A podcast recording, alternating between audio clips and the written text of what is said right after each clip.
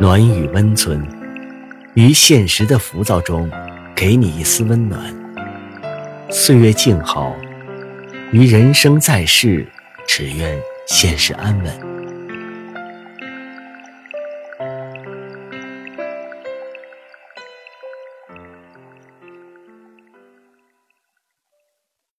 嘘，别说话。今晚黑金陪你睡。书中说，没有谁和谁是天生的一对，没有谁和谁是完美的一对，留下的不过是那些看到你的全部，也依然对你心动的人。这世上所有的久处不厌，全都是因为用心。只有相处的舒服。才算是爱对了人。年轻的时候，以为轰轰烈烈的爱情是最让人向往的，也跟心爱的人淋过大雨、大吵大闹过。可是长大后，这些都被一个平平淡淡的人取代了。他不疯狂，不酷。甚至不帅，但是你和他在一起，却很舒服。我们总觉得，在一起的过程中，那些有矛盾的小事，都只是小事。可长时间累积之后，就变成越来越大的雪球。你面对他的一丝别扭，他看你的一点尴尬。金钱观上的差别，爱情观上的不合，让这段感情慢慢的走向死亡。周末的时候，一对情侣早早的约了我吃饭。本以为会见到两个从蜜罐里出来的人，但是，一场饭局结束，也没见到他们有多亲密。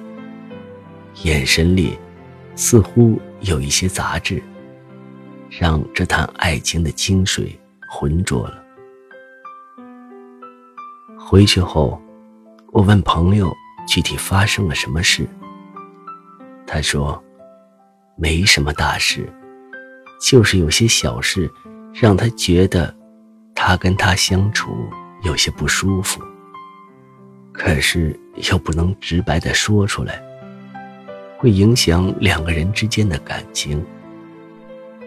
在感情中，最怕的就是有心结不说，想着自己慢慢的消化就可以了。